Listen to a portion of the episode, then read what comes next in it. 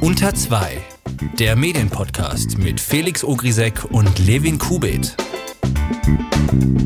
Felix? Felix, bist du da? Hallo, ja, ich bin wieder da und ich habe eine Handvoll Handwerker mitgebracht, die gerade schräg oben gegenüber bohren äh, mit Schlagbohrmaschine. Es ist also keine Hausparty bei mir, wenn es bei euch im Hintergrund auf den Kopfhörern ein bisschen wummert, dann äh, gilt hier einfach Hornbach Respekt, wer es selber macht. Ah, das ist herrlich. Letzte Woche der Kühlschrank, jetzt äh, Handwerker. Was will man mehr? Ein Studio, ein fucking Studio will man. Wir werden diese Woche über viele sehr interessante Dinge reden. Ähm, einige nicht so schöne, einige schöne. Natürlich über Armin Wolf, den ORF und die FPÖ, aber über was noch, Felix? Zum einen über, über Gabor Steingart, der jetzt ein neues Medienimperium schaffen will. Ohne Werbung, das mag man nicht glauben, aber ich sag's ja nochmal, ja, ohne Werbung. Außerdem auch noch über den Guardian, denn die, also die haben das geschafft, was sonst fast keine Zeitung hinkriegt, Gewinn machen. Wollen wir gleich reinstarten? Ja, lass uns ins Grauen starten. Aber vielleicht kann uns FPÖ-Spitzenkandidat Harald Wilimski bei der Erklärung helfen. Er ist jetzt live bei mir im Studio. Guten Abend, vielen Dank fürs Kommen. Schönen guten Abend, danke für die Einladung. So hat sich das angehört, als ORF-Moderator Armin Wolf in der Sendung Zeit im Bild 2, kurz ZIP 2, das Interview mit dem FPÖ-Generalsekretär und FPÖ-Spitzenkandidaten für die Europawahl Harald Wilimski anmoderiert hat. Und äh, was danach passierte, war ein Sturm der Empörung von den einen über Armin Wolf und von den anderen über die Aussagen und die jüngsten politischen Ereignisse der FPÖ gegenüber Medien und insbesondere gegenüber dem ORF. Und die politische Situation sollten wir uns jetzt mal, bevor wir zu dem TV-Interview kommen, erstmal anschauen, um die herrschende Lage in Österreich überhaupt verstehen zu können. Denn nicht jeder wird die österreichische Innenpolitik auf dem Schirm haben. Seit Dezember 2017 gibt es in unserem Nachbarland eine Regierungskoalition aus zwei Parteien, nämlich der österreichischen Volkspartei, kurz ÖVP, und der Freiheitlichen Partei Österreichs, kurz FPÖ. Und äh, wenn man jetzt unbedingt einen Vergleich mit den deutschen Parteien machen will, könnte man sagen, die ÖVP ist so etwas wie die österreichische CDU und die FPÖ so etwas wie die österreichische AfD. Das ist jetzt sehr vereinfacht und so richtig kann man den Vergleich auch nicht ziehen, weil es die FPÖ schon wesentlich länger gibt als die AfD. Die rechtspopulistische FPÖ gibt es nämlich schon seit 1955 und sie war auch schon vor der jetzigen schwarz-türkisen Koalition in der Regierung, nämlich im Jahr 2000 und ähm, ist auch schon seit über 20 Jahren eine der großen und re relevanten Parteien. Und schon 1990 hat der damalige FPÖ-Chef Jörg Haider gesagt, wenn wir Freiheitlichen mehr zu sagen haben, dann werden wir dafür sorgen, dass nicht mehr so viel gelogen wird in den Redaktionsstuben. Österreich hat also schon wesentlich mehr Erfahrungen machen müssen mit dem Rechtspopulismus als die Bundesrepublik Deutschland. Und dass im Moment in Österreich so ein aufgeheiztes Klima herrscht, liegt vor allem an der in wenigen Wochen stattfindenden Europawahl. Das Problem, das die FPÖ und andere europakritische Parteien haben, ist, dass ihre Wähler sich nicht besonders für die Euro Europawahl interessieren und es deshalb schwer für die FPÖ ist, sie zu mobilisieren. Und eine Partei als Gegner hat sie auch nicht, weil gegen den eigenen Koalitionspartner kann man irgendwie schlecht Wahlkampf machen, zudem der ja politisch dann doch recht ähnlich ist wie man selbst und die Opposition, die steckt in Österreich gerade so doll in der Krise, dass es dann nicht viel zum Anfeinden und Rausholen gibt für die FPÖ. Und da hat sich eben die FPÖ wohl entschieden, sich den ORF rauszusuchen, den öffentlich-rechtlichen Rundfunk in Österreich, und den als Gegner im Wahlkampf und auch sonst ähm, sich als Feind zu nehmen vielleicht.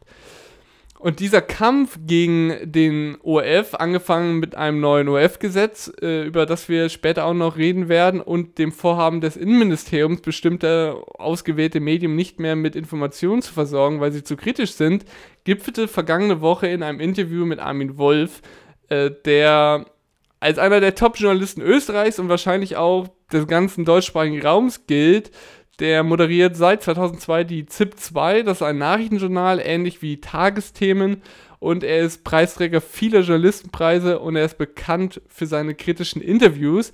Und eins dieser kritischen Interviews hat er vor vergangenen Dienstag mit FPÖ-Spitzenkandidat und Generalsekretär Harald Wilimski geführt. In Hinblick auf die Europawahl macht der ORF, insbesondere die ZIP 2, gerade eine, eine Serie von Interviews äh, mit den Kandidaten.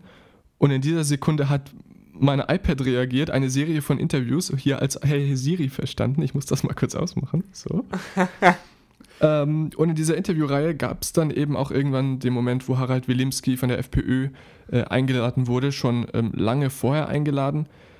Und Armin Wolf hat auch auf seinem Blog nochmal ähm, erklärt, dass es kein spezielles Thema gab, zu dem er eingeladen wurde, sondern einfach eine allgemeine Rundschau über die, über die Situation.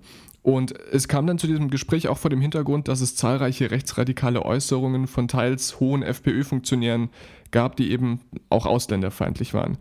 Und Armin Wolf hat ähm, Harald Wilimski dann angesprochen auf ein Plakat der FPÖ-Jugend, auf dem vorne sehr stereotyp, wie man es äh, sich vorstellt, Österreicher äh, abgebildet. Also, also blonde Haare, blaue Augen in Trachten stehen diese beiden auf diesem Plakat und dann in Grau drumrum äh, Figuren mit äh, Zottelbärten, äh, bösen Blicken, großer Nase und ähm, einer Kippa-ähnlichen äh, Kopfbedeckung, wie sie Muslime oft tragen.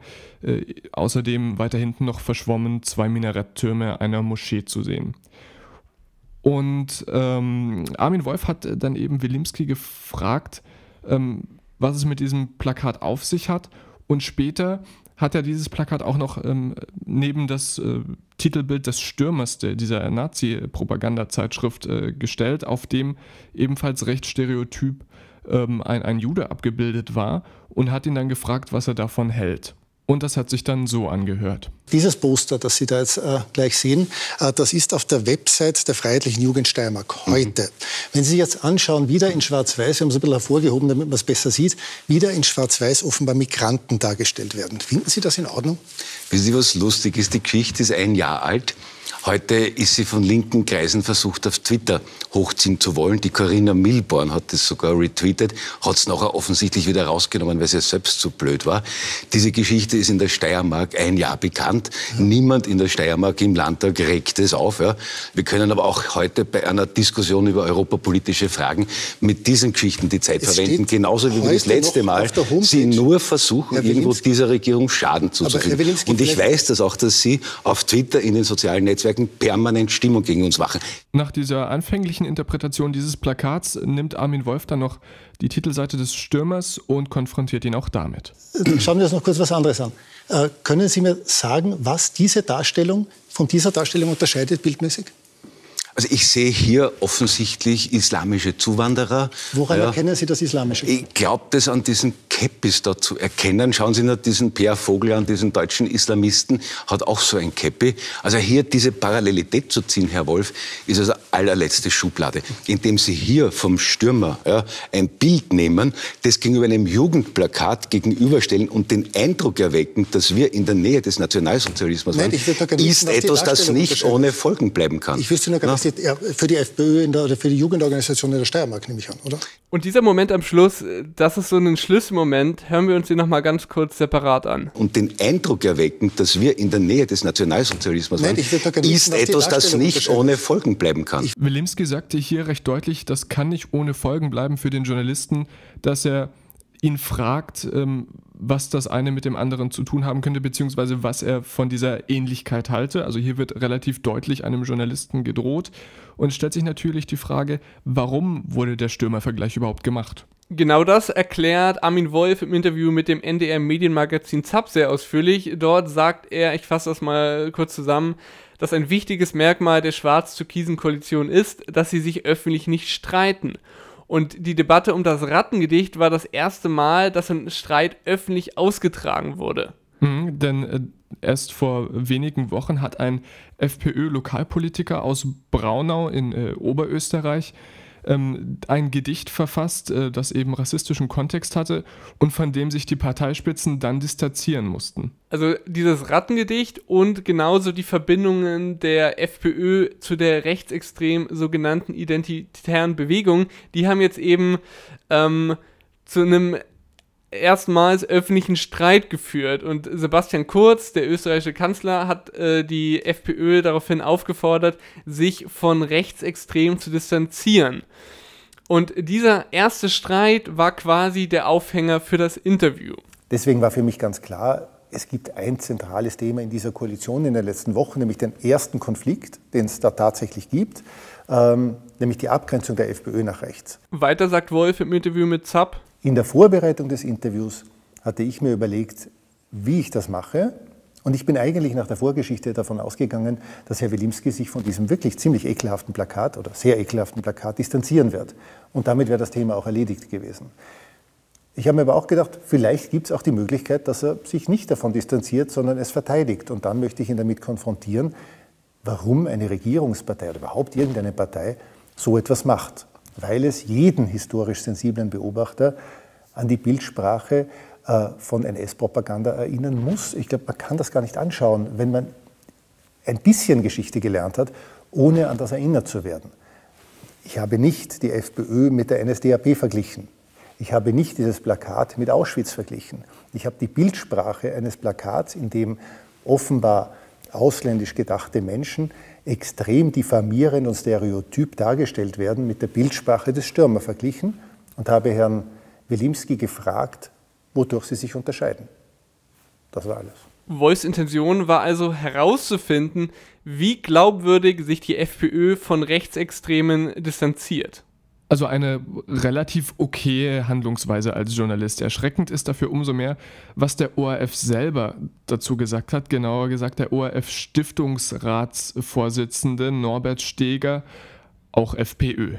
Der legte im Interview mit der österreichischen Boulevardzeitung Österreich Armin Wolf eine Auszeit nahe. Er sagte wortwörtlich auf die Frage, ob er die Drohung von Wilimski gesehen habe, äh, dass das für Wolf Folgen haben wird der Herr Wilimski könnte ihn ja nicht einmal rausschmeißen. Nicht einmal der Herr Generaldirektor könnte ihn rausschmeißen. Nirgends ist man so unbedroht wie im ORF. Ich drehe das jetzt einmal um. Ich wäre der Herr Wolf. Was würde ich tun? Ich würde ein Sabbatical nehmen, auf Gebührenzahlerkosten durch die Welt fahren und mich neu erfinden. Und jetzt stellt man sich vielleicht die Frage, wie der ORF-Stiftungsratsvorsitzende auf so eine Äußerung kommen könnte. Das liegt daran, dass man beim ORF nicht ganz so sicher ist vor Politik, wie man eigentlich meinen könnte. Denn der ORF setzt sich aus zwei Gremien zusammen, die, also mit Blick aus Deutschland, alles andere als politikfern sind. Es gibt da zum einen den Stiftungsrat, denn der ORF ist als Stiftung des öffentlichen äh, Rechts angelegt und äh, den Publikumsrat. Der Stiftungsrat besteht aus 35 Personen, von denen über 20 Personen politisch repräsentativ sind. Der Publikumsrat äh, besteht aus durch ähm, die Regierung zusammengesetzte Vertreter, zum Teil allerdings auch zum äh, Teil durch äh, gewählte Publikumsvertreter. Aber hier, auch hier zeigt sich, dass etwa ein Drittel durch die Politik bestimmt ist. Wenn man das mit dem ZDF-Fernsehrat vergleicht, da ist ungefähr ein Drittel äh, politische Vertreter und dann gibt es noch die verdeckten politischen Vertreter, die durch Stiftungen wie die Friedrich-Ebert-Stiftung, das ist dann eben auch SPD, vertreten sind. Aber beim ORF ist es im Stiftungsrat zum Beispiel ähm, 25 von 35, die direkt aus der Regierung kommen und beim Publikumsrat ist es auch etwas mehr als ein Drittel, die direkt durch die regierenden Parteien bestimmt werden. Also von Politikferne kann man da im engeren Sinne nicht sprechen, auch wenn man ins ORF-Gesetz schaut, äh, unter Paragraph 4, der öffentlich-rechtliche Kernauftrag, der ist im Vergleich zu dem, was wir bei ARD und ZDF haben, ähm, deutlich äh, konservativer, denn es heißt hier zum Beispiel bei äh, Paragraph äh, 4 Absatz äh, 1 und dann 16. Satz, der ORF hat dafür zu sorgen, dass die Information für die Bedeutung, Funktionen und Aufgaben des, der Bundesstaaten sowie der Förderung der regionalen Identitäten der Bundesländer äh, versorgt sind. Außerdem heißt es weiter, dass ähm, für, gesichert sein muss, dass die Förderung des Verständnisses für Fragen der europäischen Sicherheitspolitik und der umfassenden Landesverteidigung gewährleistet sind. Also man sieht hier im ORF-Gesetz, das 2000, etwa um 2000 reformiert wurde, dass das auch einen deutlich konservativeren Strich trägt. Und wenn es jetzt nach der FPÖ gehen würde, würden Sie jetzt gerne dieses ORF-Gesetz noch etwas mehr aufweichen? Was würden, würde die FPÖ gerne machen?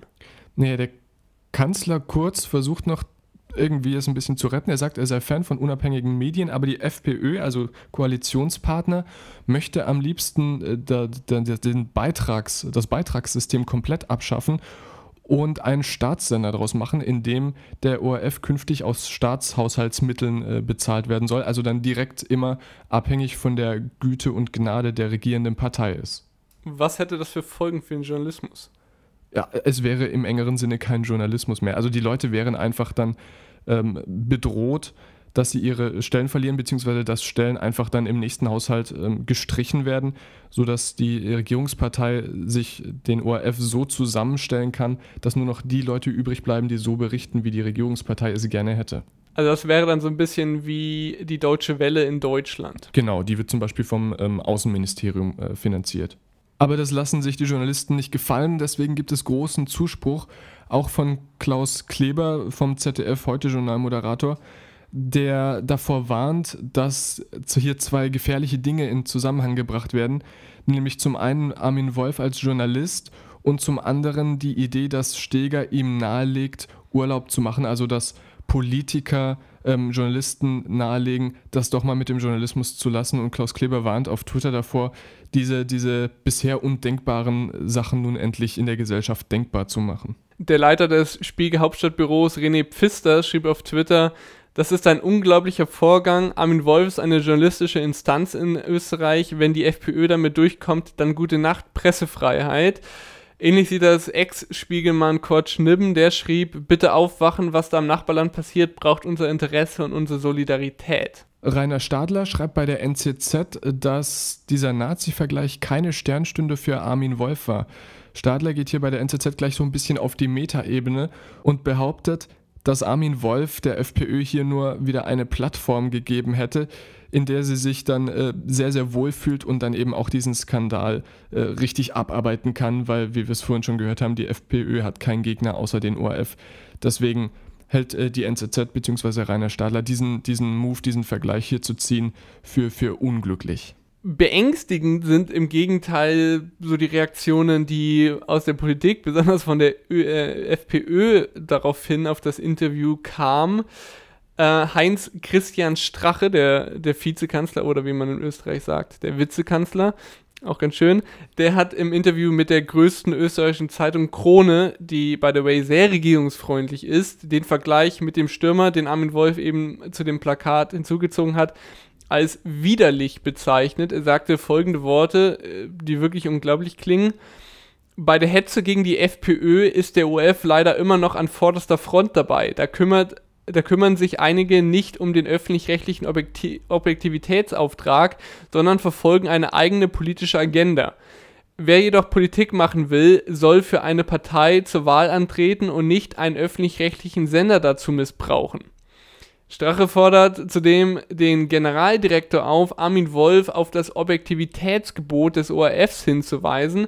Er benutzt mehrfach in dem Interview das Wort widerlich im Zusammenhang mit dem Interview von Armin Wolf.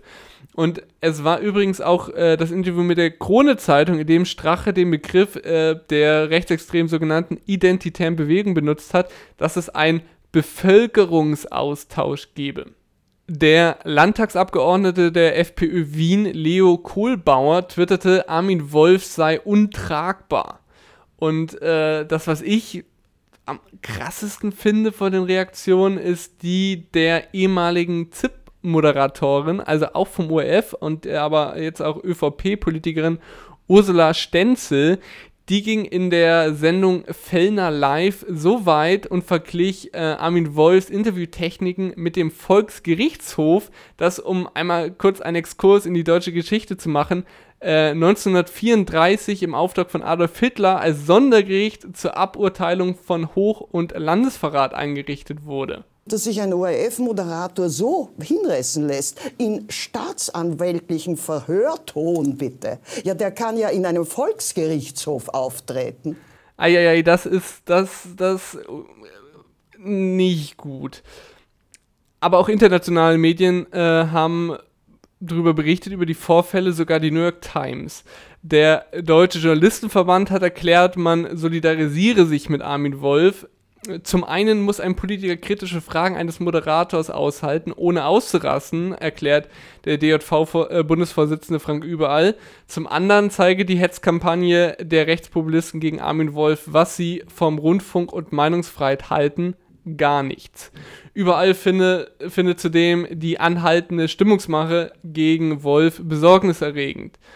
Der ORF-Generaldirektor Alexander Wrabetz sagte im Kurier, die Entscheidung in diesem Unternehmen treffe ich. Wilimski ist nicht Generaldirektor und ich lasse mir von einem Parteigeschäftsführer nicht zurufen, wer bei uns die ZIP moderiert. Bildreporter Paul Ronsheimer, der über Sebastian Kurz eine als freundlich gewertete Biografie geschrieben hat, empfahl dem Kanzler in einem Kommentar, sich einen Plan B zu überlegen und die Koalition mit der FPÖ zu, zu beenden. Und der Vorsitzende des Redakteursrats des ORF, Dieter Bornemann, kommt in einem SZ-Interview zum Schluss, dass die Schrauben immer enger gezogen werden. Zitat, es wird nicht nur der ORF als Institution angegriffen, sondern einzelne Personen. Die persönlichen Angriffe gegen Journalisten und Journalisten werden immer heftiger.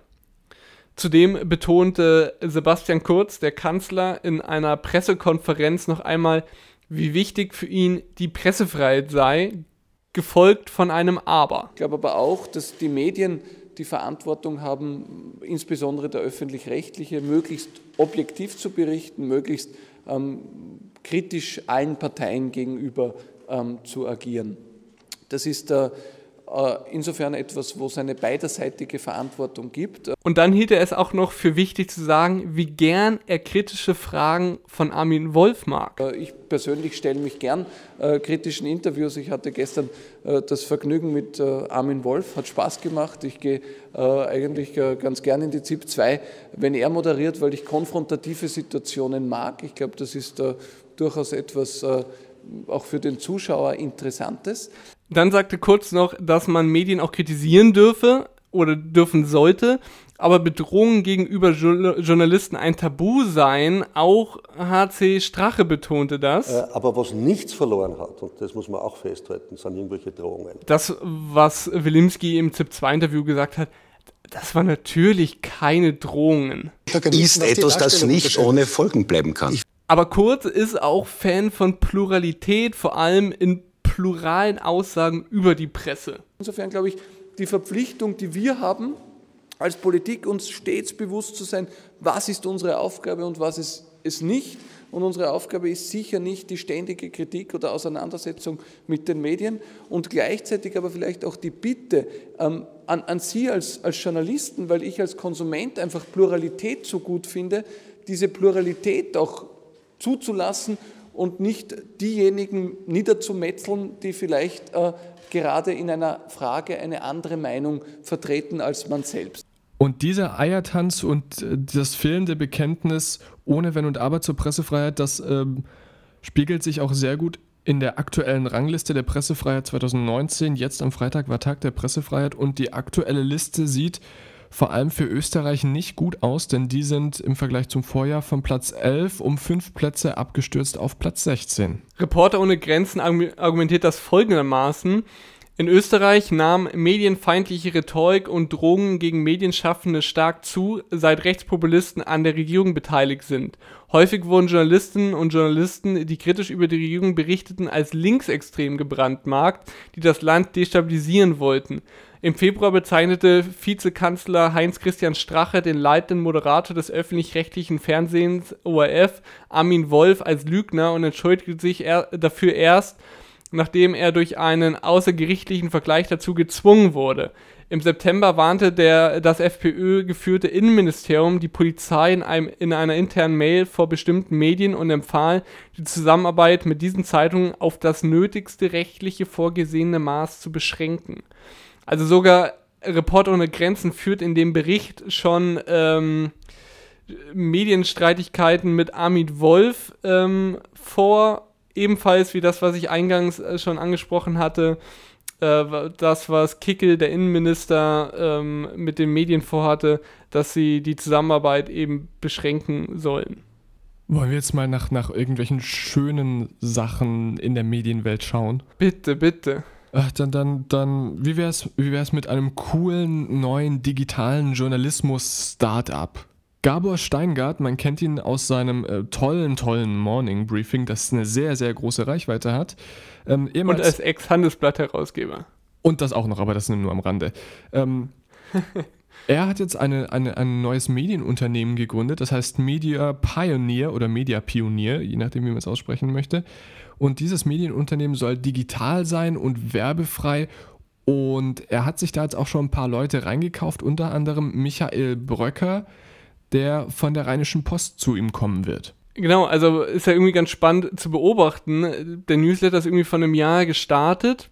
Man dachte eigentlich, äh, zumindest habe ich das gedacht bis vor kurzem, dass Gabor Steiner da so einigermaßen alleine rumwerkelt. Ähm, aber er hat auch irgendwie eine ganze Anzahl an Mitarbeitern. In, in dem Turi 2 Interview hat Steingart erzählt, dass er mittlerweile 20 MitarbeiterInnen beschäftigt und das auch noch in diesem Jahr auf 20 bis 30 neue ausweiten will. Also eine ganz schöne, eine ganz schöne Nummer. Und äh, es soll auch nicht, äh, mehr, äh, nicht nur mehr Personal werden, sondern auch mehr Formate. Äh, und dabei soll auch nicht immer das Gesicht Gabor Steingart herhalten, sondern auch ähm, weitere Newsletter und Podcasts produziert werden. Ähm, du hast jetzt schon Michael Bröker von der Rheinischen Post äh, angesprochen, der zu Media Pionier wechselt und dort als Chefredakteur agieren soll, während Steingart selbst zum Herausgeber wird. Ähm, genauso hat jetzt in der letzten Woche äh, der ehemalige ZDF-Journalist Udo von Kampen den Podcast moderiert an, anstelle äh, oder als Vertretung von Steingart und er hat auch angekündigt, da an dieser Stelle das vielleicht öfters zu tun. Und falls ihr Udo von Kampen nicht kennt, das war der Journalist, der Angela Merkel in einer Pressekonferenz ein Geburtstagsständchen gesungen hat. Also Udo von Kampen, Michael Bröker, Gabriel Steingart hat auch fünf bis zehn neue Podcasts angekündigt es ist, ist schon spannend, was der macht. Mhm, und dabei weiß man eigentlich noch nicht wirklich viel darüber. Ähm, wie er es finanzieren will, ist nicht so ganz klar. Also es soll wohl Investoren geben und es soll irgendwie community-basiert äh, passieren, also quasi so ein Netflix-Mitgliedschaftsding. Aber wie und ob sich das dann wirklich trägt, da hat er nicht viel dazu verraten. Also mit Netflix hat das aber in dem Fall nichts zu tun. Also er hat so einen Club- bzw. Membership-Modell angesprochen, er spricht auch von demokratischem Journalismus, äh, bei dem quasi die Mitglieder, die zahlenden Kunden Entscheidungen treffen können und Zitat, wieso sollte man einen Gabor Steingart nicht abwählen können? Ich würde jetzt gerne noch was Schlaues zu sagen, aber mir fällt nichts ein. er, er, sagt aber auch, er ist mit der Absicht nicht so voreilig, damit Teile nur für zahlende Kunden zur Verfügung zu stellen, weil er erst mehr Reichweite ähm, aufbauen will und er sperrt sich auch relativ strikt gegenüber Werbung, weil Werbung ein übers Ohr hauen der Leserinnen und Leser sei. Also es ist wirklich spannend zu beobachten, was Gabor Steingart sich da so einigermaßen aus dem Stand äh, aufbaut. Natürlich hat er extrem großes Netzwerk. Es wird spannend, welche prominenten Chefredakteure, welche prominenten Journalisten und Analysten er noch sich einkauft aus seiner Einkauftour, die dann bei ihm irgendwelche Formate entwickeln, Formate moderieren. Newsletter schreiben. Es ist, ja, es, Gabor Steiner hat sich quasi so sein eigenes kleines Medium-Imperium gebildet, das Platz für Formate bietet. Offenbar will er anderen Leuten äh, quasi den Platz schaffen und das auch ohne Verlag im Rücken. Apropos Verlag, es gibt da jetzt einen Verlag bzw. eine Mediengruppe, die richtig auf der Erfolgsspur ist. Also im Vergleich 2016 bis 2019 ein, ein Verlag, der, ich traue es mich nicht zu sagen, der Gewinn gemacht hat. Genau, und noch vor drei Jahren hat der Guardian nämlich 57 Millionen Pfund Verlust gemacht. Jetzt ist er profitabel und hat im vergangenen Jahr 800.000 Pfund Gewinn gemacht. Ist jetzt nicht viel, aber er ist auf jeden Fall über dem Break-Even. Und auch die monatlichen Page-Views sind deutlich mehr geworden, von 790 Millionen auf 1,35 Milliarden das mit den Page-Views und äh, das mit dem Gewinn ist vor dem Hintergrund auch interessant zu sehen, dass The Guardian sich gegen eine Paywall entschieden hat und eher auf ein freiwilliges Bezahlmodell setzt, bei dem der Leser einige Vorteile bekommt, wie mehr Funktionen in der App und auf den Seiten der Guardians und keine Werbung. Äh, der Guardian verweist deswegen kont kontinuierlich am Ende jedes Textes auf das Modell hin und fordert den Leser immer zur Unterstützung auf. Vergleichbar in Deutschland wäre das zum Beispiel mit der Taz, aber der Guardian ist natürlich wesentlich erfolgreicher. Äh, beim Guardian hat der Leser prinzipiell zwei Möglichkeiten. Einmal einmalig oder regelmäßig eine bestimmte Summe zu spenden oder den Guardian eben zu abonnieren. Spannend ist, wie der Guardian selber darüber schreibt, denn es heißt da sehr stolz, dass man auch das Sparziel von 20% geschafft habe. Wie man aber Geld gespart hat und äh, ob das vielleicht mit Entlassungen auch zu tun hat äh, und mit welchen Umstrukturierungen, darüber wird nicht geschrieben. Ja, die Einnahmen sind ja um, um 3% im Jahr auf 223 Millionen Pfund gestiegen. Da ist auch interessant, wo das Geld herkommt, nämlich über die Hälfte äh, kommt aus dem Digitalen, 55%, und 8% äh, kommt von, von Printwerbung nur. Also das ist, um mal so die Relation zu sehen genauso bemerkenswert wie die 8% aus der Printwerbung sind, äh, dass die Leser des Guardians nur, äh, äh, beziehungsweise zwei Drittel nicht aus Großbritannien kommen. Also nur ein Drittel kommen aus Großbritannien, der Rest kommt irgendwie aus, aus äh, international. Das ist schon eine, eine ganz schön interessante Zahl.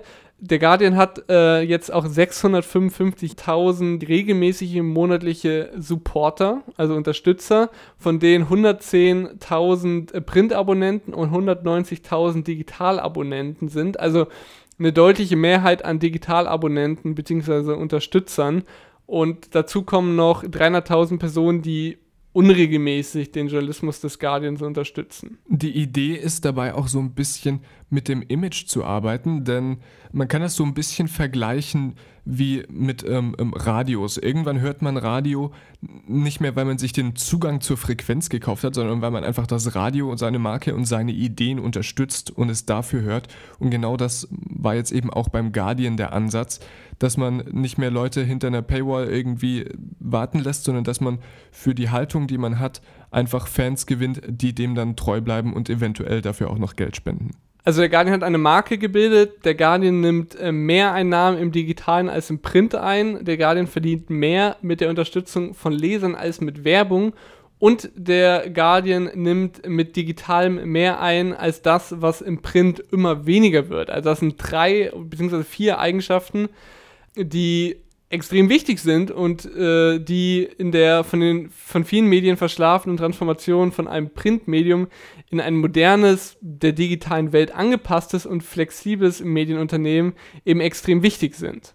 Der jüngste Erfolg vom Guardian zeigt also einige sehr interessante Dinge für die Medienbranche. Der Guardian hat es geschafft, ohne eine Paywall profitabel zu werden auch die New York Times oder die Washington Post sind erfolgreich, allerdings setzen die eben ein Abo voraus und auch nur dann kann man die Inhalte grenzenlos konsumieren. Genau das hat der Guardian ja bewusst nicht so gemacht, sondern eben auf ein freiwilliges Modell gesetzt. Und dass das jetzt auch funktioniert, ist recht interessant hinsichtlich möglicher Erlösmodelle. Die Medienbranche befindet sich ja, würde ich so sagen, noch in dem Stadium, in dem man sich umguckt und schaut, was könnte funktionieren, was funktioniert bei den anderen. Und da hat man eben bis jetzt eher den Erfolg des Subscription-Modells aller New York Times gesehen, dem viele nachgeeifert sind. Und das jetzt auch ein freiwilliges Modell hat, dürfte in den Medienhäusern ganz genau beobachtet werden. Dieses freiwillige Subscription-Modell ist tatsächlich eine, eine mutige Aktion, die in Deutschland so noch nicht so richtig angekommen ist. Dafür hat man in Deutschland aber einen grundlegenden ersten Schritt schon mal richtig gemacht, und zwar beim Südkurier. Matthias Kiechle hat äh, für Medium einen Artikel veröffentlicht, und da wären wir dann bei der Leseempfehlung. Die Zukunft des Journalismus liegt im Lokalen, heißt dieser Text, in dem er in mehreren Schritten das Vorgehen der Lokalredaktionen begründet und wie sie es da geschafft haben, ähm, schnell, agil sich äh, an neue Medien anzupassen und das mit einem Scoring-Prinzip äh, anzugleichen und zu schauen, was lokal vor Ort bei den Leuten beliebt ist. Es lohnt sich auf jeden Fall, das anzuschauen, auch wenn man bei einer anderen großen Tageszeitung arbeitet und gedacht hat, man könnte sich vor drei Jahren mal eine Plattform raussuchen, die man die nächsten zehn Jahre genauso bespielt. Genauso funktioniert es nicht. Wie es stattdessen funktioniert, schreibt Matthias Kiechle in seinem Text auf Medium. Link dazu in den Show Notes. Leseempfehlung Nummer zwei ist das Interview mit dem Verleger der New York Times, Arthur Craig Sulzberger.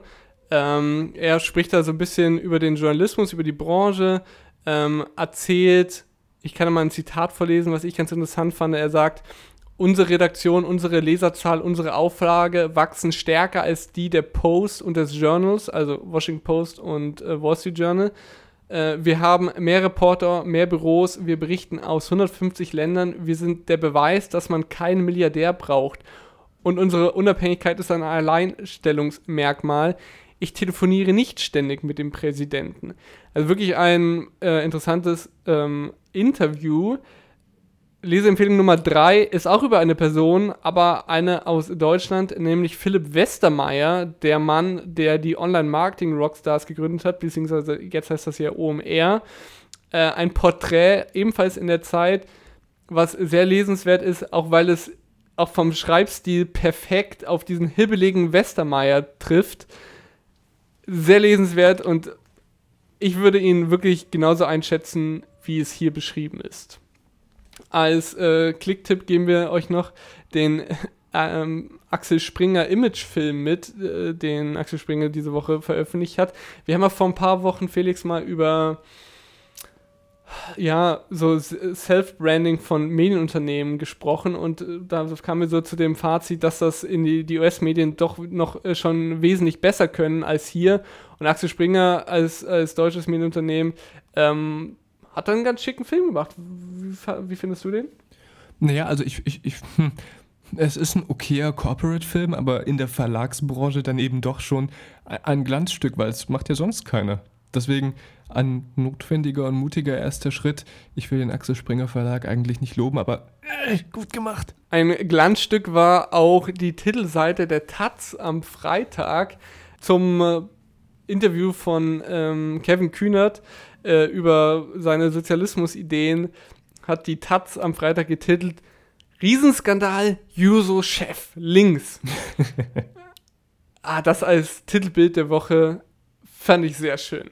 Dann machen wir noch fix unsere Lieblingskategorie plus minus die Kategorie, in der wir zusammenfassen, was uns diese Woche in der Medienbranche gefallen hat und was nicht. Und ich weiß inzwischen, dass wir mit Minus anfangen, damit wir mit dem Plus rausgehen aus der Show.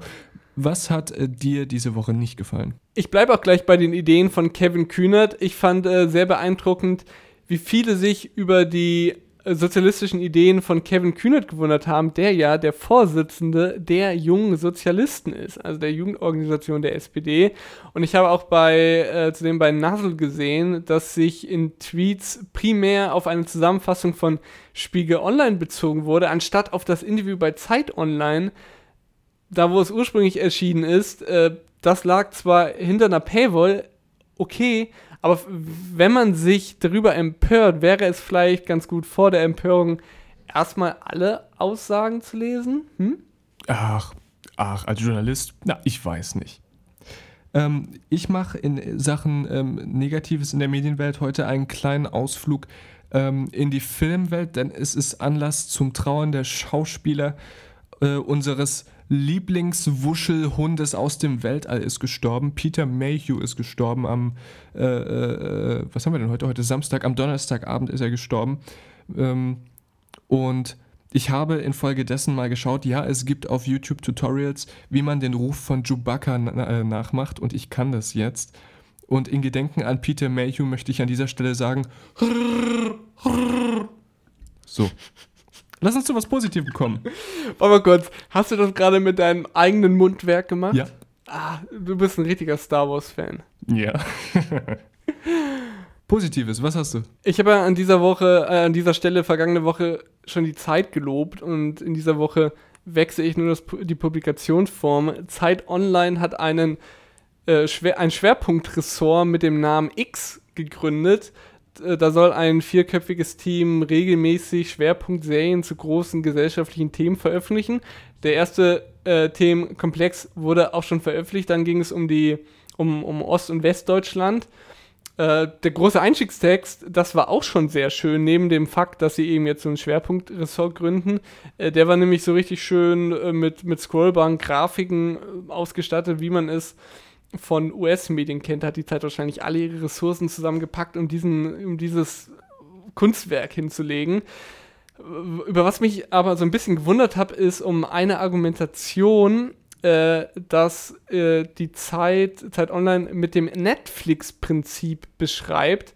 Also die, sie schreiben da in dem Hausblog, äh, nach der Regel, die digitale Plattform wie Netflix etabliert haben, wird X die jeweilige Serie aus Feature, Features, Reportagen, Foto- und Video-Essays und Datenvisualisierung nicht einfach äh, nicht nach und nach veröffentlichen, sondern auf einmal. Wer will, kann also einen ganzen Themenschwerpunkt binge, le binge lesen.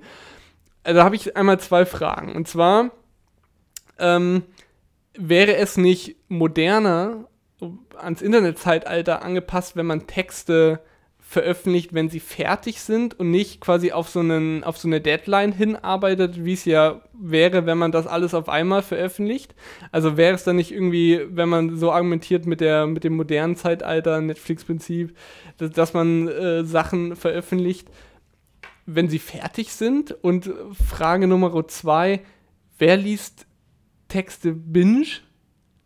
Also ich kann mir nicht vorstellen, dass das ein Trend ist, also dass man dass man sich hinsetzt, irgendwie zehn Texte oder wie viel so ein Themenkomplex ähm, umfasst, binge liest, sondern wahrscheinlich ist es dann eher so, man liest einen Text und dann hat man keine Zeit mehr und liest nie wieder diesen Themenschwerpunkt. Von daher wäre es ja auch irgendwie wahrscheinlich irgendwie interessanter, wenn man das so nach und nach äh, zu diesem The Themenschwerpunkt veröffentlicht. Wie siehst du das? Ich finde, also mir gefällt das Wort Binge-Lesen nicht.